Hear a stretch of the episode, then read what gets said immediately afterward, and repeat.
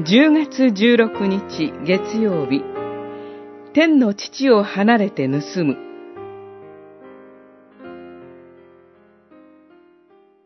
泥棒。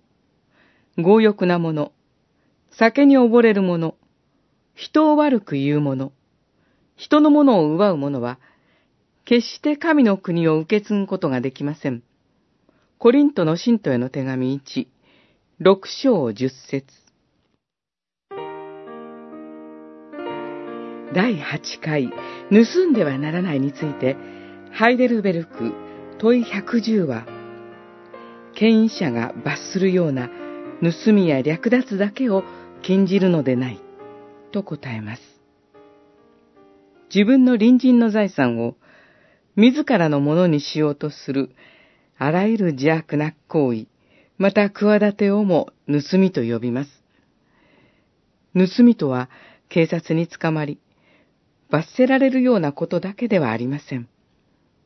聖書は、強欲なもの、泥棒、人のものを奪う者と同列に挙げています。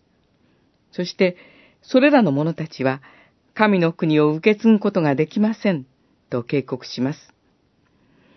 天の父である神は、私たちに必要なものを恵み深く与えてくださっています。しかし、そのことを信じようとしないのです。その時、本来の必要よりもっと多くを求める強欲が湧きます。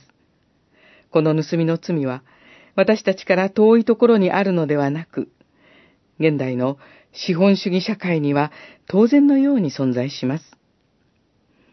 天にいます父なる神は、キリストを使わして、私たちをこの盗みの罪からも救い出してくださいます。